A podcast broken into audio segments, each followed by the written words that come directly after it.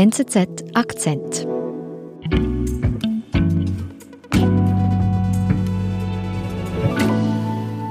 Man sah sehr eindrückliche Videos von leeren Rängen. Natürlich nicht hinter Trump, aber wenn man die ganze Halle anschaute, sah man, dass die maximal zu zwei Drittel oder halb voll war.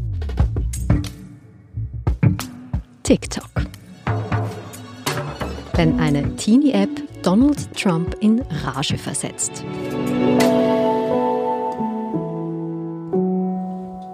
Bei mir im Studio ist Gabriela Detwiller, Social Media Redaktorin und ähm, ich möchte gerne gleich einsteigen bei einer ganz bestimmten Wahlkampfveranstaltung von Donald Trump. So we begin Oklahoma, we begin. Thank you Oklahoma. Präsident Trump lud am 20. Juni zu seiner ersten Wahlkampfveranstaltung an in Oklahoma. Ja, und er dankt hier auch allen, die gekommen sind. Er bezeichnet, er bezeichnet die Gäste als Kämpfer.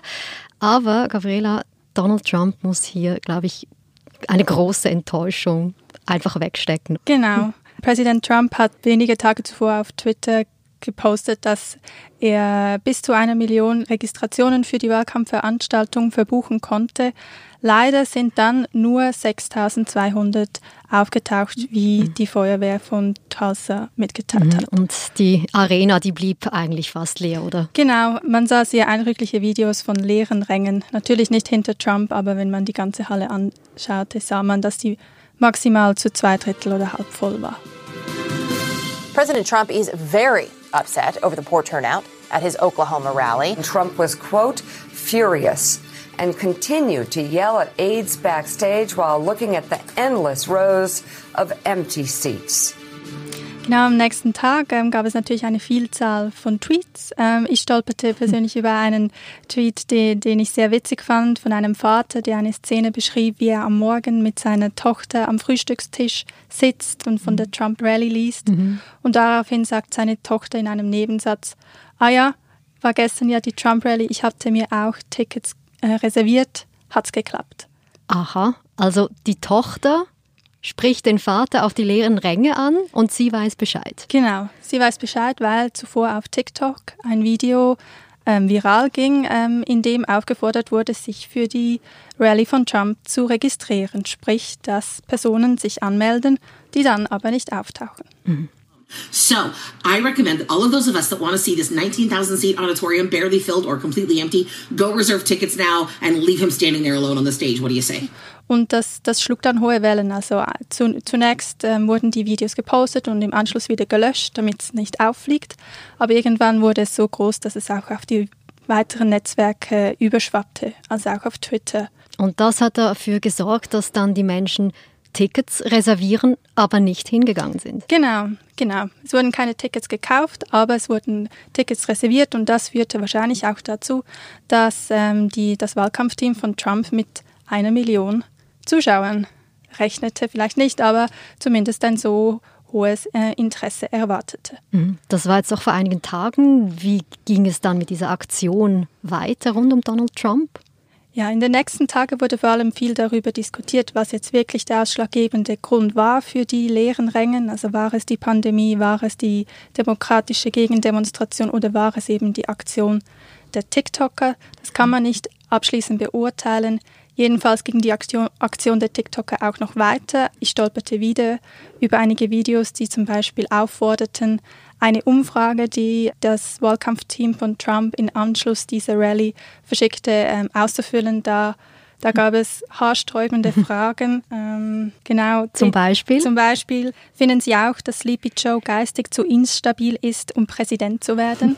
Sleepy Joe, da meint er ganz klar Joe Biden. Ne? Genau, so nennt Trump Joe Biden. Okay. Und diese Umfrage schickte Trump natürlich an seine Anhänger und ähm, die Aktion der TikToker bestand nun darin, eben diese, diese Umfrage ein bisschen aufzurütteln und Trump nicht das Ergebnis zu liefern, das er natürlich sehen will. Also eigentlich Eingriff in die Datensammlung der der Republikaner. Genau, was, was die TikToker ganz bestimmt mit ihrer Aktion erreicht haben, auch mit ihrer ersten Aktion mit der Registration, ist ganz klar, dass sie die, die Daten von Trumps Wahlkampf sehr durcheinander gebracht hat. Und, und die, das Datensammeln ist für Trump an solchen Rallyes immer sehr wichtig.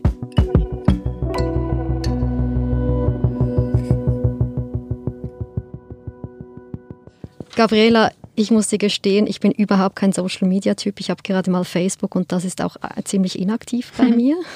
Und jetzt diese Videoplattform TikTok, da habe ich, ich weiß nicht, vielleicht bin ich mit 31 schon zu alt für diese Plattform, aber das interessiert mich einfach nicht. Ich, ich, nehme an, jetzt du als Redaktorin Social Media, du hast das schon seit Anfang an auf deinem Handy? Ja, also ich muss auch sagen, ich bin nicht aktiv auf TikTok, aber ich beobachte das natürlich mhm. ähm, täglich. Und ich glaube, du bist da nicht alleine mit diesem Empfinden. Also viele äh, Leute in unserem Alter haben ähm, noch Vorurteile gegenüber der App, vor allem weil auch lange bekannt war, dass die App vor allem von sehr jungen Leuten genutzt wird. Also auch mhm. noch heute sind 40 Prozent der Nutzer auf TikTok zwischen 16 und 24. Mhm. Also die Zielgruppe ist oder war eigentlich bisher immer ganz klar unter 18. Mhm. Wann hat denn alles angefangen mit dieser Videoplattform TikTok? Angefangen hat alles im Jahr 2016, als TikTok aus der App Musically entstand. TikTok war dann zu der Zeit noch nicht bei uns verfügbar, das dann erst ab 2018 und seither hat TikTok eigentlich einen sehr rasanten Aufstieg hingelegt. Also TikTok hat eben gerade eine Milliarde Downloads erreicht und eine rekordhafte Anzahl von Downloads auch in, de, in der Corona-Zeit. Mhm. Du hast eben gesagt, das sind vor allem so 16- bis 24-Jährige. Mhm. Das ist also das, was ich im Kopf habe. Und dann eben die posten irgendwelche Videos. Kannst du mir ein bisschen erklären, was sieht man denn da auf dieser Plattform? Also es sind mehrheitlich unterhaltsame Videos, ähm, Menschen, die sich beim Tanzen filmen, die Choreografien einstudieren, kurze Sketches machen oder auch ähm, Filmszenen nachspielen. Sing this beat.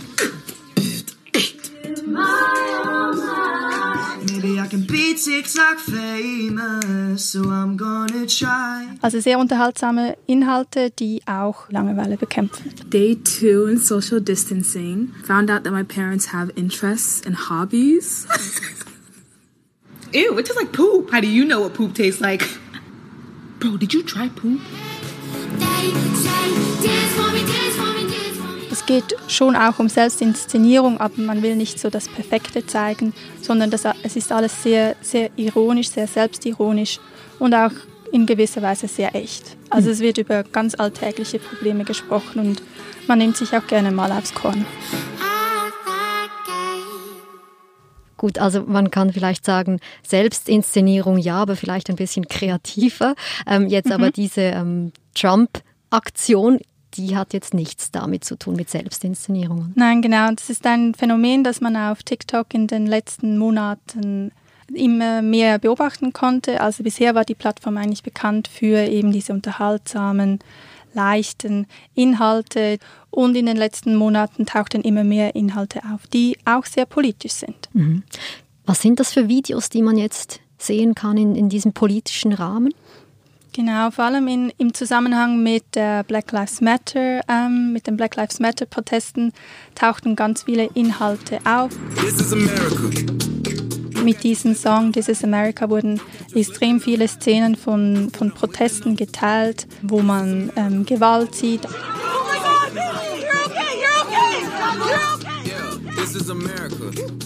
Auch aufklärende Inhalte, also Leute, die über ihre Erfahrungen mit Rassismus errichten oder an getötete Schwarze erinnern in Videos. And how can the police just be killing unarmed innocent black citizens?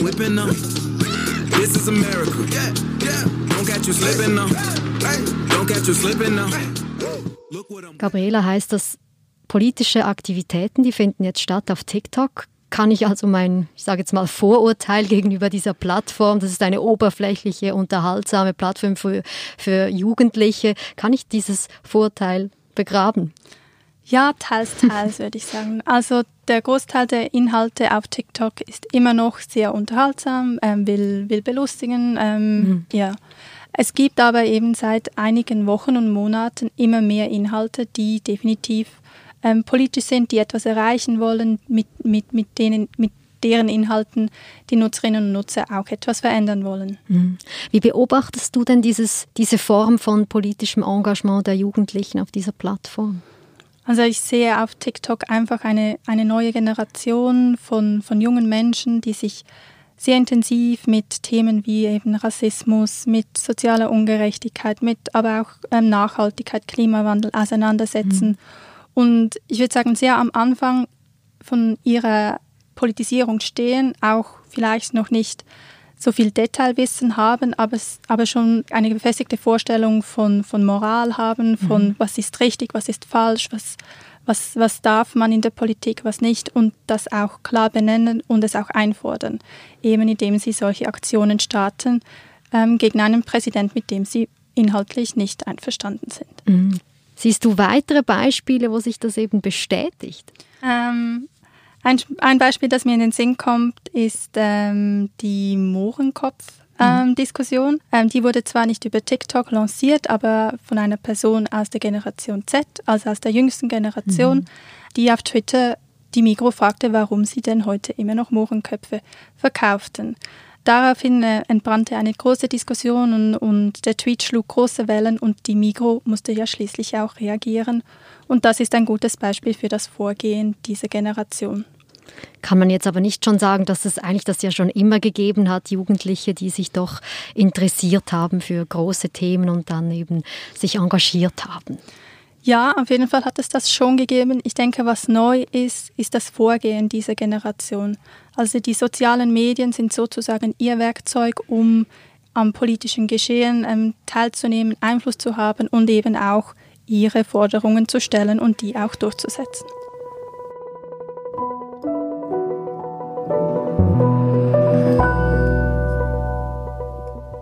Gabriela, du als Social Media Expertin, soll ich jetzt TikTok wirklich runterladen?